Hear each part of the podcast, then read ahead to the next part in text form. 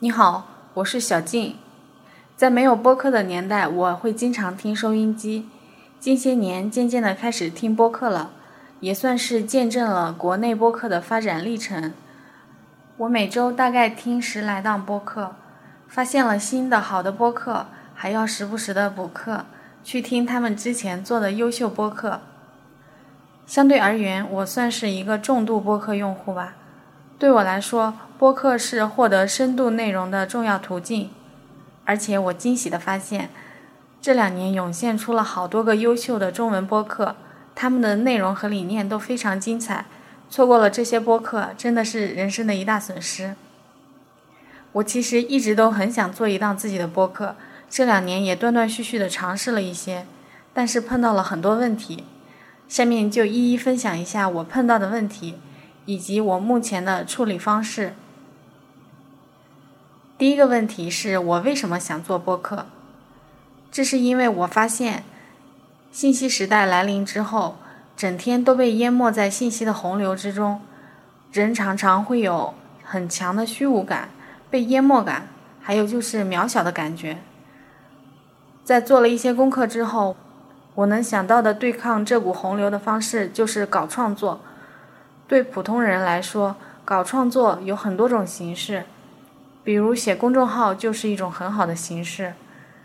当然，我觉得播客更好，是因为写下来的东西，你的理解程度可能是六十分或者八十分，但是你要把一个东西给别人讲清楚，那自己的理解就至少要达到九十分，否则你自己的理解不到位，很难自圆其说，连自己都说服不了，怎么能去说服别人呢？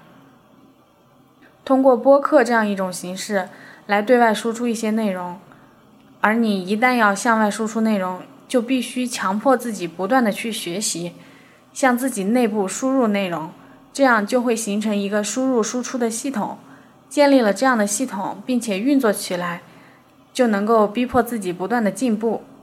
所以，如果有可能的话，大家都去搞创作吧，不管是用什么形式。毕竟，这是现代人为数不多的能够让自己找到存在感和满足感的事情了。第二个问题，播客的名字，想做播客，当然要给播客起个好名字了。然而，这个也是我最头痛的问题。从二零一七年到现在，播客做了一些了，名字还是没有想好。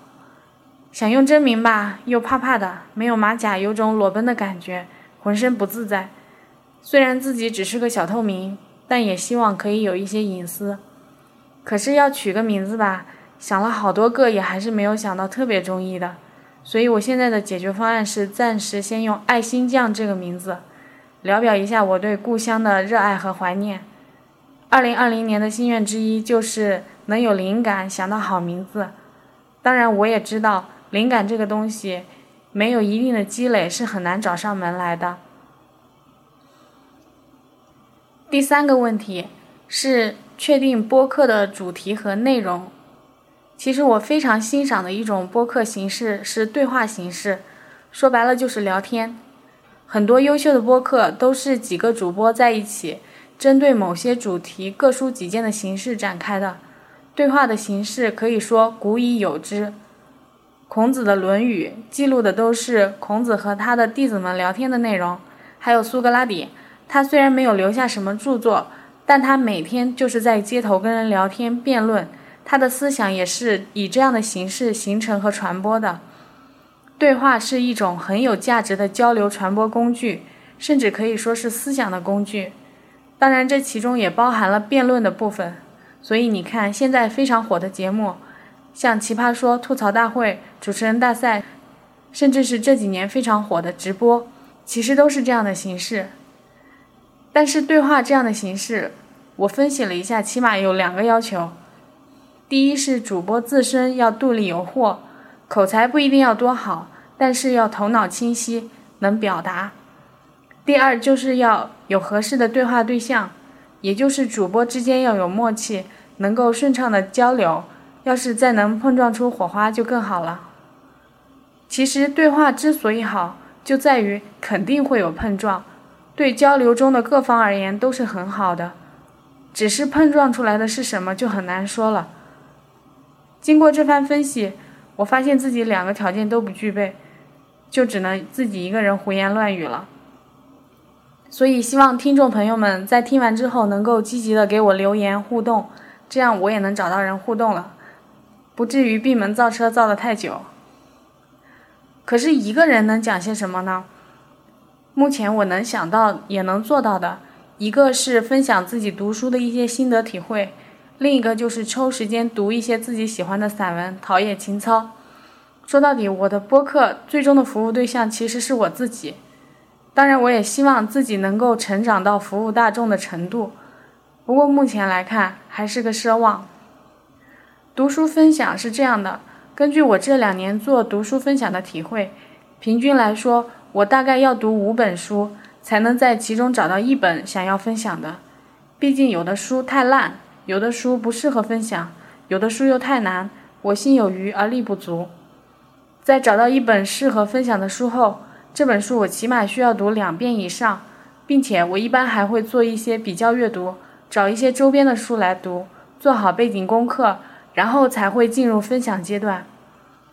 即使做了这些，我的分享还是质量偏低。目前看来，没有形成一个比较好的分享模式。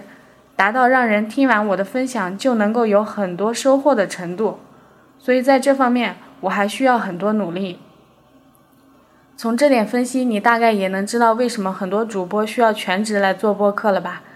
而我是一个上班族，虽然生活比较规律，但也会碰上有时候需要加班之类的，就很难保证自己抽出时间读书，更不用说定期分享更新了。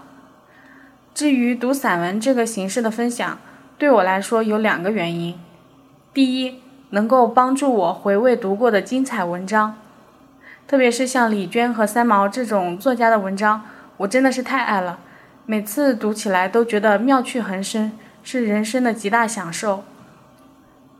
第二，就是这个形式的分享，对一部分想听某些散文的听众来说也是有意义的，对我来说，更新起来所需要做的准备工作也大大减少了。这样的话，我就能够形成稳定的输出，可以保证至少每周更新一期节目，让我在一年过去之后不会觉得自己虚度了时光。不过即使如此，从录音到剪辑发布，基本上你听到一分钟的内容，我也付出了五分钟的时间来做。目前我确定的播客主题就是读书分享，当然我也期望有一天能够成长为一个可以。针对某个任意主题展开讨论的播客制作人，能达到这个程度，在我心中就是比较成熟和优秀的主播了。第四个问题，播客平台的选择。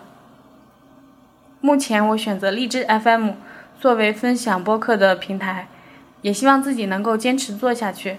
现阶段只是为了自己而做，我觉得国内的平台都差不多，对我来说区别不是很大。如果哪天我做的够好了，也想好了新的名字了，可能我会想要在别的平台也发布自己的声音吧。当然，我的终极目标是建立自己的个人网站，这样不论哪个平台倒了，我都不怕。好了，以上就是我关于做播客的一些想法，希望对你有所启发。二零二零年注定是不平凡的一年，希望你在这一年里平安健康，有成长也有收获。我们一起加油吧！